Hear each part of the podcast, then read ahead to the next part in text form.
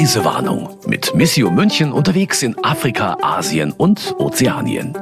Da sind wir wieder mit der zweiten Juni-Folge der Reisewarnung. Bei mir im Studio ist wieder Antje Pöhner. Welcome back. Vielen Dank. Und wir reden heute über nur ein Thema, aber das hat es in sich. Es geht um Menschenhandel in Indien. Ja, das ist natürlich ein großes, großes Thema.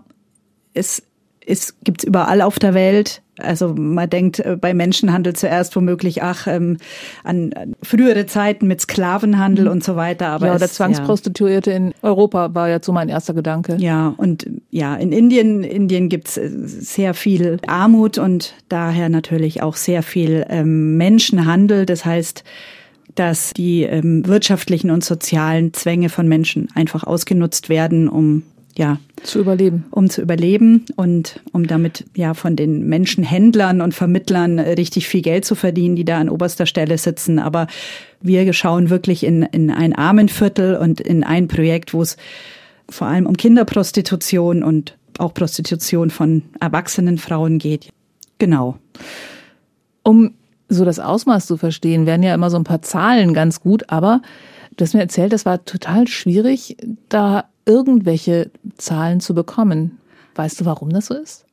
Oder wo bist du da also ich weiß es nicht. Ich habe äh, vor Ort äh, konnten mir unsere Projektpartnerinnen und Partner kaum Zahlen nennen. Es, es sind einfach äh, wahnsinnige Dimensionen, ähm, die das Thema umfasst. Und ich habe mich dann einfach an ähm, die internationale Arbeitsorganisation in Genf, also ILO, International Labour Organization, äh, gehalten, die aber auch nicht für die speziellen Länder irgendwas haben, sondern einfach sagen, dass eben mehr als 40 Millionen Menschen auf der ganzen Welt Opfer von, äh, von moderner Sklaverei und Menschenhandel sind.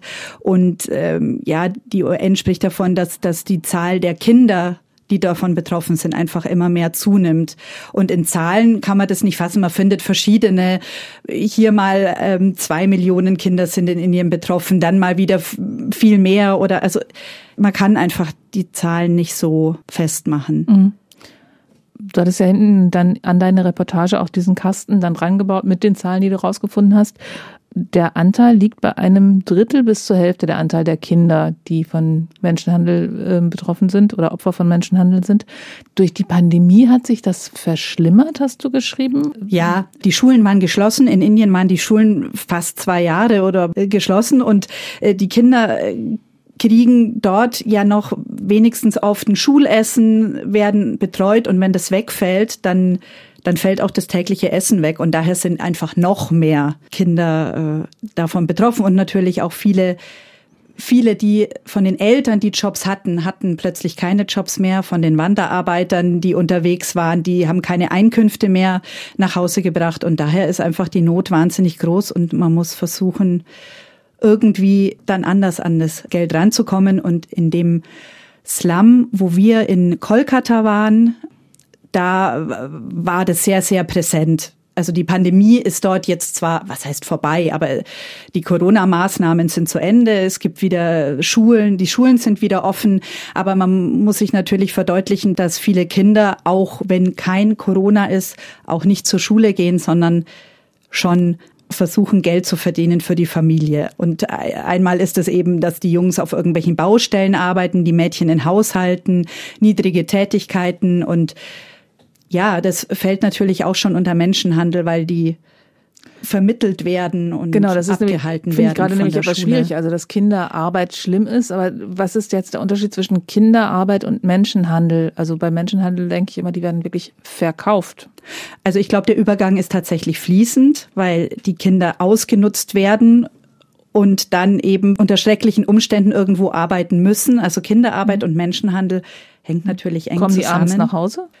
Also manche kommen natürlich nach Hause, aber manche werden nie wieder gesehen in ihren Familien in den Slums. Du hast in Kolkata in Indien dazu recherchiert. Was ist das für eine Stadt? Das ist Großstadt, Kleinstadt, reich, arm? Ich habe ja, noch nie davon gehört. Was ist das für eine Stadt? Das ist äh, Kalkutta, äh, kennt okay. man natürlich. Ach so. Ja, ähm, Das ist wie, äh, wie mit Bombay und Mumbai. Man hat viele Städte in. Die mehrere in, Namen haben. Nee, also man hat einfach, man will so ein bisschen die koloniale Vergangenheit okay. äh, abstreifen oder will mhm. sich, will, will denen wieder die ursprünglichen Namen geben. Und ähm, also Bombay wo, heißt jetzt wieder Mumbai. Dann äh, in der letzten Folge ging es um Varanasi, das hieß früher Benares. Und äh, Kalkutta ist, glaube ich, seit 2001 schon offiziell wieder Kolkata. Okay. Ja. Und deswegen sagst du das jetzt auch weiter so. Ja. Ich hoffe, ich halte mich auch dran. Also die Menschen sprechen auch alle dort von Kolkata. Wir waren im, beim einer meiner letzten Reisen waren wir auch in Mumbai und da ist es schon öfter, da hört man öfter ah Bombay, Beide aber Namen. bei Kolkata ist es tatsächlich so, dass alle ähm, mittlerweile von Kolkata sprechen. Aha. Okay. Und du beschreibst in deiner Reportage, wie du quasi an diesen Ort des Geschehens kommst. Also fängst eigentlich ganz nett an in diesem Projekt und dann gehst du mit zwei Frauen los und dann fällt einem irgendwann die Kinnlade runter, weil du auf einem Trucker-Parkplatz landest. Aber vielleicht erzählst du es einfach selbst. Ja, wir haben da ein ganz tolles Projekt in, in Kolkata von den Apostolic Carmel Sisters und das Projekt, das die dort haben, heißt Ashadib.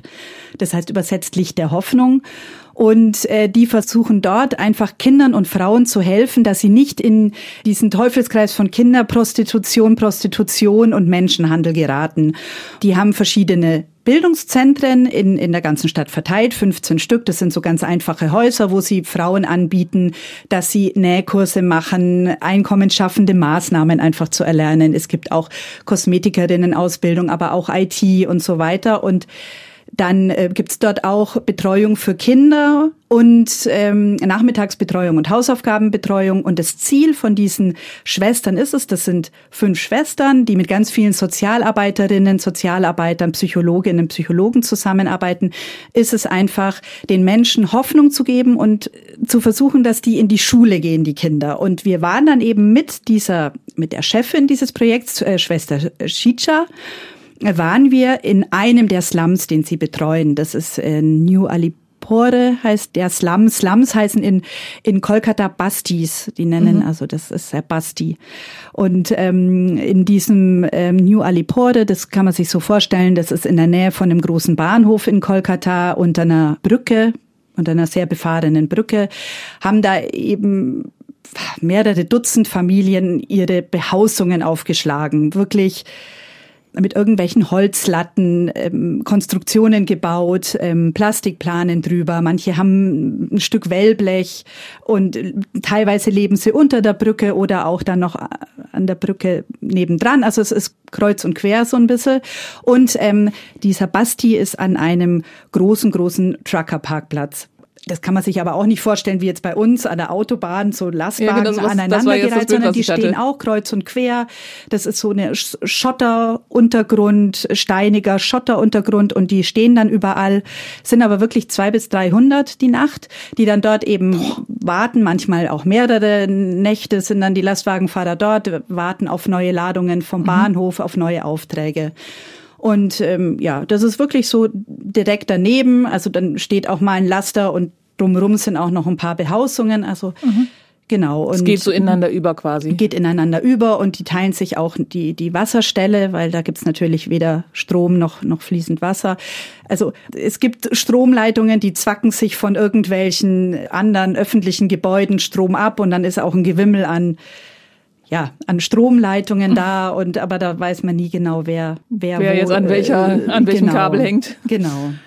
Ja, und, und das war das Bild, was du gesehen hast. Du bist also mit dieser Schwester dahin und genau mit der Schwester und einer Sozialarbeiterin mhm. mit äh, Malabika hieß die, heißt die und äh, da, da sind wir hin und äh, sie hatten uns nur erzählt, ja, ihr lernt jetzt mal einfach die Menschen kennen, mit denen wir arbeiten, die wir unterstützen und dann, äh, als wir dort waren, haben die wie selbstverständlich gesagt, ja, die Kinder, ah ja, die, äh, die gehen hier auch nachts immer zu den Truckern. Und ich habe dann eben nachgefragt natürlich. Und ja, dann haben die gesagt, ja, die Kinder werden hier äh, die gehen zu den Truckern oder werden von ihren Eltern dorthin vermittelt oder werden von Men Männern angesprochen, ob sie da nicht hingehen und sie können sich da was dazu verdienen. Und dann haben die uns halt erzählt, ja, für 50 Rupien in der Stunde gehen die da hin und ähm, prostituieren sich. Also Kinder ab acht Jahren, Jungs wie Mädchen, Und ähm, ja, wir waren natürlich total entsetzt, so wie und äh, ich habe dann auch anschließend noch verschiedene Leute gefragt, die haben uns erzählt 50 Rupien und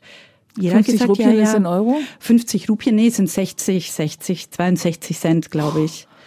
Und wir konnten das halt nicht fassen und äh, die haben gesagt, also die Schwester Shicha hat dann gesagt, ja, aber wenn du Hunger hast, wenn du einfach nichts im Magen hast, wenn du nicht weißt, was du essen sollst, wenn du im Müll schon alles durchforstet hast, dann sind 50 Rupien ein Leben.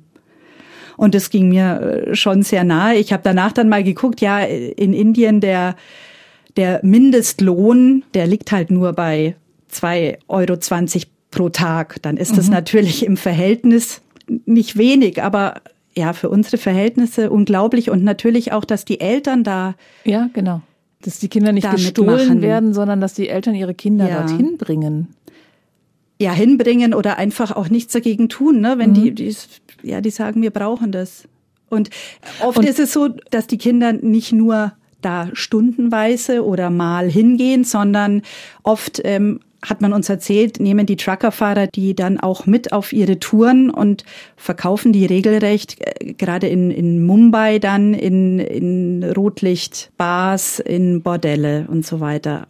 Also das war schon wirklich, ja, ging uns total nahe, dass das so ist. Und die Schwester meinte, oft kennen die nicht diese familiäre Nähe, Zusammenhalt. Das, das zieht sich oft über Generationen durch, dass eben schon die Großmutter ein Kind war aus, aus so einer Prostitution. Ja, kann man nicht sagen, genau. Und genau also es war, so einer, die Großmutter war auch Prostituierte und, und die hat ein, ist einfach schwanger war dann geworden. wieder Prostituierte und hat auch ihre Kinder wieder so bekommen und man darf sich das auch nicht so vorstellen, dass die dann ja, also kuscheln also und Bilderbücher die leben da einfach und verdienen sich da halt Geld ja. dazu und haben dann ihre ihre Leute dort. Ja. Und ich habe eine, eine Reportage eben dazu geschrieben, die jetzt im aktuellen Mission Magazin auch erscheint, erschienen ist. Und äh, die Reportage fange ich an mit einer Frau, die ich dort getroffen habe, die heißt Bucha. Mit der bin ich halt ins Gespräch gekommen und dann habe ich halt einfach gefragt, wie ich das immer so mache, ja, und wie alt sind sie? Und dann hat sie echt so ganz hilflos auch die Schwester angeguckt, die mit mir unterwegs war und die Sozialarbeiterin und sie so, oh, sie weiß es nicht. Keine also sie Ahnung, hat keine okay. Ahnung und sie kann mal nach ihrem Ausweis suchen, aber sie hat den schon lang nicht mehr und die Schwester meinte dann nur, wer weiß, ob sie schon jemals einen hatte. Also ein, ein nicht registriertes ja. Leben, nachdem kein offizieller Mensch kräht. Also dort in dem, in dem Slum, in diesem Basti, da leben einfach viele ehemalige Wanderarbeiter, die aus anderen Bundesstaaten in Indien, äh, wo die Situation noch schlimmer ist, viele dann noch nördlicher, die dann äh, auf der Suche nach Arbeit durchs Land ziehen und dann einfach in den Städten landen und dann natürlich ähm, in solchen Slums landen, die halt geduldet sind. Mhm. Also das ist nichts Offizielles, dass man da ein Stück Land besitzt oder mietet, sondern ja, man lebt dann halt da. Also ich habe es immer noch nicht ganz richtig verstanden. Also diese Kinder werden dann quasi auf den Kinderstrich geschickt, um das mal deutlich zu formulieren? Oder geht es da auch darum, dass man die dann auf die nächste Baustelle transportiert, damit sie da Steine klopfen? Das ist so alles. Also wo man Geld verdienen kann, das verdient man da halt Geld. an so einer Stelle dann vermittelt. Und viele, ja, das ist jetzt nicht so, dass es da eine Stelle da? gibt. Das ist alles, das gibt haben äh, die uns so erzählt, ja, das ist auch manchmal der Schwager vom Onkel oder mhm. das ist oft familiäre Strukturen, dass darüber vermittelt wird. Dann haben uns viele erzählt, dass auch die Polizei natürlich äh, weil, mitspielt, weil wir auch gesagt haben, ja, aber wenn das hier, ihr Offiziell, wisst es doch alle, genau. wieso kommt da keine Polizei? Und dann zucken die nur mit den Schultern und sagen, ja, die verdienen da vielleicht mal mit. Also auf dem Aussprechen tut's natürlich keiner, aber anders kann man sich das nicht vorstellen. Und das kann einem auch keiner so genau sagen, ist das Mädchen jetzt eine, die da regelmäßig hingeht. Vielleicht hat die aber auch mal einen Haushaltsjob oder dann geht sie auch mal wieder eine Zeit lang in die Schule. Ja, und da versucht eben die, dieses Projekt, äh, die Schwestern von Aschadib und die Sozialarbeiterinnen und Sozialarbeiter, die versuchen eben ein Bewusstsein bei den Eltern zu schaffen. Mensch, schickt eure Kinder in die Schule, mhm. lasst sie wenigstens diese Grundausbildung machen, damit sie lesen und schreiben können, damit sie mal wissen, welche Verträge sie unterschreiben, dass sie womöglich ein bisschen Englisch lernen, wenn sie in irgendwelchen Haushalten oder sowas arbeiten damit die nicht ja. komplett ausgenutzt werden können. Genau. Ja. Und eben auch die Frauen, dass die da rauskommen und wenigstens als Näherin irgendwo arbeiten können oder vielleicht sich zusammenschließen mit anderen Frauen. Die, die organisieren auch so Spargemeinschaften auf niedrigstem Niveau, dass sich mhm. 50 Frauen zum Beispiel zusammentun und jeden Tag eine Rupie einzahlen, jede, und dass dann aus diesem Topf was bezahlt werden kann, dass man zum Beispiel einen kleinen Gemüsestand aufmachen kann oder dass man sich zusammen eine, eine Nähmaschine mal kauft und vielleicht so Näharbeiten anbieten kann und so weiter. Ja, und man merkt auch, dass es den Frauen allein das dass jemand da ist, der sich kümmert und der sich ihrer Anliegen annimmt, dass das einfach schon so viel Kraft den, den Leuten gibt. Genau, das war gerade das, was der Gedanke, der mir auch in den Kopf geschossen ist. Also so ein Kind, das aufwächst, ohne jemals gewünscht äh, worden zu sein und gleich irgendwo, sobald es kann, irgendwelche Arbeiten verrichten muss. Und ich habe es eben mal so lapidar gesagt, äh, kuscheln und Bilderbücher vorlesen ist ja. wahrscheinlich ein Begriff, den die überhaupt nicht kennen. Ja. Ähm, wenn dann plötzlich jemand da ist und sagt, Mensch, mach doch mal einen Gemüsestand auf, du kannst das, was macht denn das mit den Leuten dann? Also wir haben gemerkt, als wir da durchgegangen sind, dass ähm, allein wie sich die Menschen zu den Sozialarbeiterinnen und zu den Schwestern verhalten, dass es ein ganz liebe, liebevoll klingt so, aber dass die sehr herzliches Verhältnis ist, dass die wirklich ähm, mit denen scherzen und lachen und ähm, also man merkt da, dass es einfach Hoffnung gibt. Mhm. Selbstbewusstsein. Selbstbewusstsein, ja. Und auch den Frauen natürlich, weil äh, ja, in, in, in diesem Basti war es schon auch, also Alkohol und Drogen sind natürlich ein Riesenproblem. Man sieht überall auch Männer, natürlich auch Frauen wirklich irgendwie rumhängen. Die, man sieht, dass die irgendwas genommen haben und, und ganz apathisch sind. Und in so einer Atmosphäre ist es halt wirklich, gibt es Kraft, dass, dass jemand da ist, der, der einem einen Ausweg zeigt. Mhm. Der dich als Person auch äh, ja. wahrnimmt.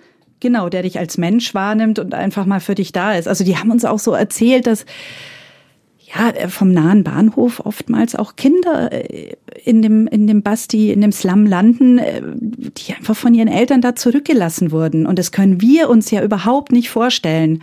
Aber in solchen Ländern ist das, ist das, also ich habe als ich da auf den Philippinen war, hatte ich auch schon mal in einem Podcast erzählt, da ist es ja auch so, dass, dass Kinder sich in, in Chipneys, in so Taxis schlafen legen, dann fahren die Taxis nachts los und die Kinder finden nie wieder zu ihren Familien zurück. Und das hat mich auch daran erinnert. Wenn man dann am Bahnhof zurückgelassen wird, ob absichtlich oder irgendwie im Gewimmel verloren, das ist dann, dann ist man halt weg wenn die Frauen, und wahrscheinlich sind es ja wieder hauptsächlich Frauen, in diesem Projekt ähm, was gelernt haben, wie sind die Chancen dann, dass die sich wirklich selbst finanzieren können, ohne sich verkaufen zu müssen? Also auch da habe ich, wir sind ja immer so Zahlen fixiert und ja. ich habe dann auch immer, wie viele Frauen schaffen es denn? Und äh, die haben nicht so Statistiken, dass sie sagen, ähm, so und so viele schaffen es. Sie sagen, es gibt viele Rückschläge, aber es gibt auch viele, die es schaffen. Also die die, dieses Ashadib kümmert sich um durchschnittlich immer so 1500 Frauen und 1350 Kinder. Das haben, haben sie uns so gesagt. Die Frauen werden eben ausgebildet und ähm, wir sind immer wieder vorbeigefahren an zum Beispiel einem Gemüsestand.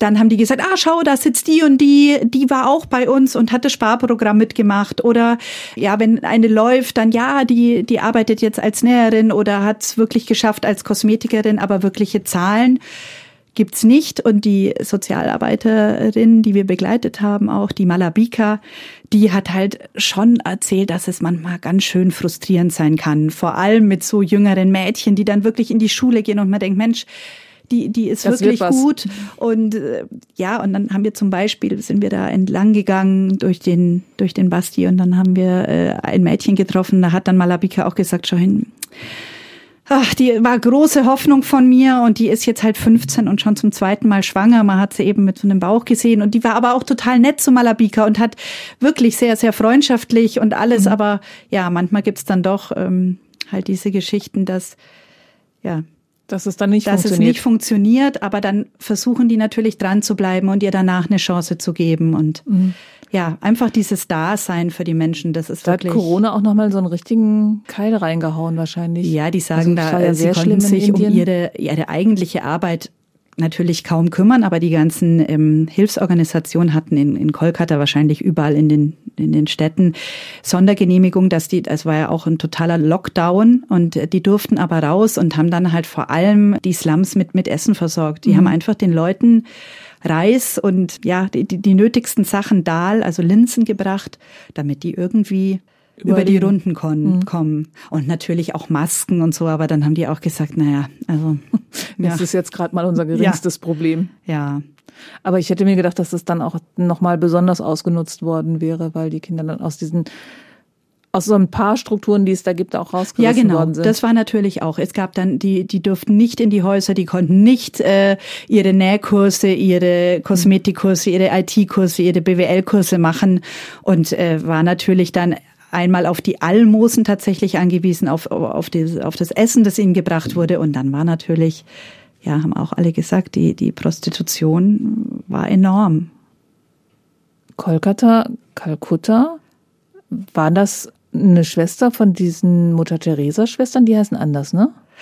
Das sind die ähm, Schwestern der ähm, Nächstenliebe, ja. Sisters of Charity. Also die Carmel Sisters ist ein eigener Orden mhm. und die Schwestern der Nächstenliebe, das ist der Orden, den die ähm, Mutter Teresa gegründet hat. Also egal, wo man in Kolkata ist, also Mutter Teresa ist allgegenwärtig.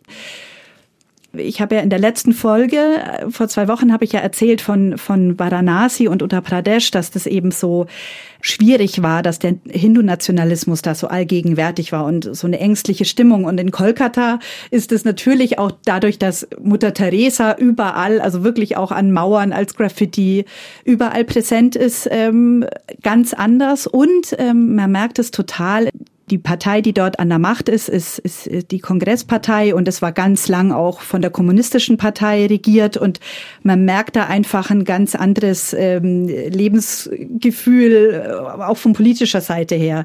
Also in zum Beispiel in Varanasi und in, auch in Delhi sind überall die großen Modi-Plakate, also vom Prime Minister, mhm. überall Modi und Zitate von Modi. Und das ist in Kolkata, also soweit wir das gesehen haben, ist, ist der überhaupt nicht präsent. Also da ist eher mhm. Mutter Teresa, also eine Christin präsent. Sozusagen Nationalheilige und das ja, eine Christin, ja, genau. Ja, also gut, Mutter Teresa, der Orden, es, es gab viel in den Medien und das ist ja auch sehr umstritten, mhm. aber dort ist irgendwie schon das wirklich gegenwärtig im, im positiven Sinn. Aber kann das so mit dem zu tun haben, was, was ich jetzt eben auch so gefragt habe?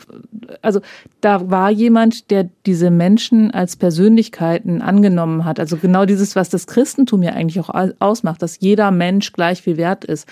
Und du erzählst jetzt auch so, dass auch dieses Mädel, das dann zum zweiten Mal schwanger ist, aber trotzdem noch irgendwie ein total herzliches Verhältnis hat zu dieser Sozialarbeiterin, einfach weil sie sich als Mensch angenommen fühlt. Kann das damit so zu tun haben?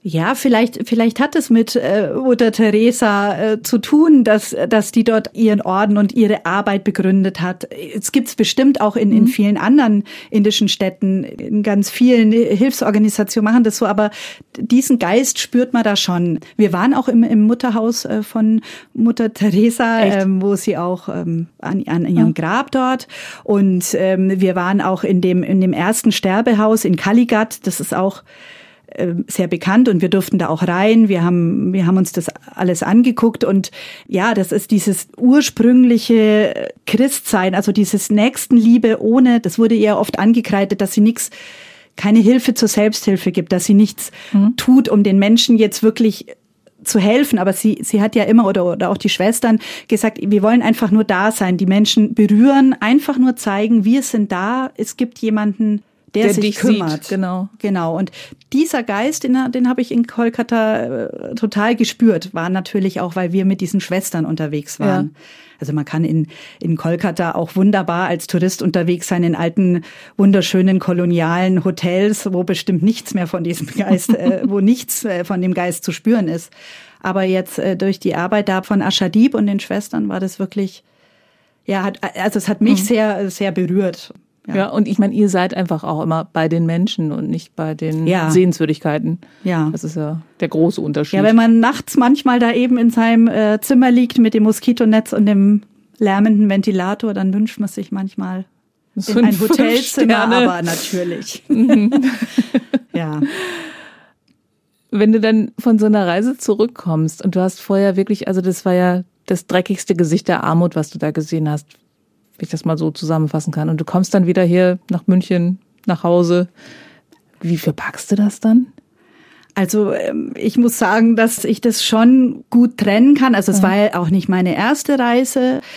Und ähm, ich war auch schon während des Studiums mal, habe ich bei der Caritas in Mexiko oder so gearbeitet und am Anfang dachte ich, ja, das, das berührt mich mehr und wenn ich zurückkomme, dann, dann äh, wird mein Leben ganz anders sein. Aber schon damals habe ich dann gemerkt, du kommst zurück und dann sind mhm. wieder die gleichen Probleme da und das gleiche Leben.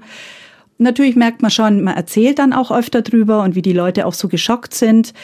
Aber es ist natürlich auch so, dass, dass man das natürlich auch viel aus unseren Medien kennt. Auch Leute, die nicht dorthin reisen, wissen, wie mhm. das so zugeht. Und wenn man das dann so ganz hautnah erlebt, ja, genau, das ist ja noch mal eine andere Geschichte. Äh, ist es in dem Moment wirklich schockierend und man kann es gar nicht fassen. Andererseits sieht man, dass die Leute ja auch nicht nur da vegetieren und sich in ihrem Elend äh, irgendwie nur im Elend leben, sondern es ist ein Leben. Also die Leute haben Lachen und weinen und sind ganz normale Menschen.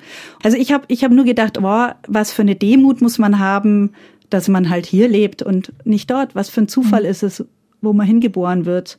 Und ja, wie, wie anmaßend ist es manchmal auch immer so zu reden, ach die Armen und wir haben es geschafft oder sowas, sondern wie kommst du denn da jemals raus? Also klar gibt's viele, die helfen und die was tun, aber es sind so viele Menschen. Wie kann ein Ende dieser, dieses Elends jemals Erfolg herkommen? Ich zitiere an so einer Stelle immer einen Spruch, von dem ich glaube, dass er von Mutter Teresa kommt. Weil du wirst nicht die Welt verändern, aber für den Menschen, dem du hilfst, veränderst du die Welt.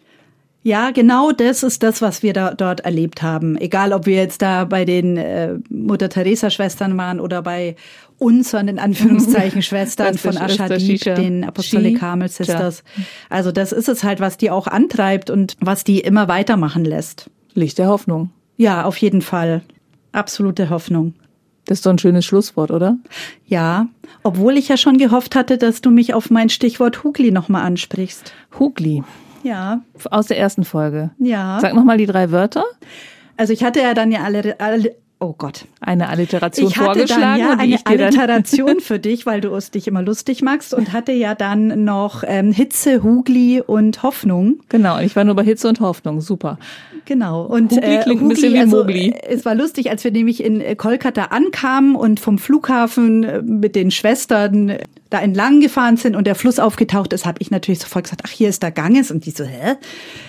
Wieso Ganges? Das ist der Hugli. Und ich so, nein, Kalkutta liegt am Ganges. Das alte mhm. Lied von Vico Toriani. Ah, okay. Und ähm, das habe ich immer noch von Hitparaden, also mhm. als ich mit meiner Oma da genau. Hitparade geguckt hat. Also das war, und es war auch was, was, als ich erzählt habe, dass ich nach Kolkata fahre, also nach Kalkutta, war das auch das Erste, was alle Leute zu mir gesagt haben, ah, und angefangen zu singen, mhm. ne? hier Kalkutta liegt am Ganges. Ja, und dann habe ich da erfahren müssen, dass es gar nicht am Ganges liegt, sondern am Hugli. Das ist zwar ein Mündungsarm des Ganges, aber der echte Ganges ist 230 Kilometer weiter nördlich. Und damit haben wir doch wohl wirklich unseren Bildungsauftrag ja. für heute erfüllt. Also das wollte ich wirklich noch loswerden. Das war wichtig. Und, genau. Die nächste Folge ähm, wird eine ganz besondere. Ich weiß noch nicht, ob du auch dabei bist, aber wir planen etwas, nämlich es wird einen Tag der offenen Tür geben bei Mission München. Genau, am 1. Juli. Und da sitzen wir dann und zeichnen unseren nächsten Podcast auf. Und da können auch Leute hinkommen und uns zuschauen, wenn sie möchten. Alle herzlich willkommen. Also alle, die jetzt zuhören, 1. Juli Freiheiten, dann können sie uns nicht nur hören, sondern auch sehen. Und wir plaudern so ein bisschen aus dem Nähkästchen, wie Podcasts entstehen und wer sich wie dumm anstellt und wer sich wie gut vorbereitet und wie oft ich mich verspreche, und das hinterher rausschneide. Und Infos äh, drüber über unseren Tag der offenen Tür und über überhaupt alles von Missio gibt's auf www.missio.com wo man ja auch unseren Podcast genau. findet. Und das Missio Magazin. Es ist einfach die Seite, auf die man einfach gehen muss. Wenn man sich irgendwie für Missio ja. interessiert, findet man da alles. Und für die Weltkirche und überhaupt. Okay, jetzt machen wir aber Schluss. Ja. Und verabschieden uns und danken fürs Zuhören. Und wir beide sind nämlich Antje Pöhner und Brigitte Strauß. Das war Reisewarnung mit Missio München unterwegs in Afrika, Asien und Ozeanien. Ein Podcast von Missio München, produziert vom katholischen Medienhaus St. Michaelsbund.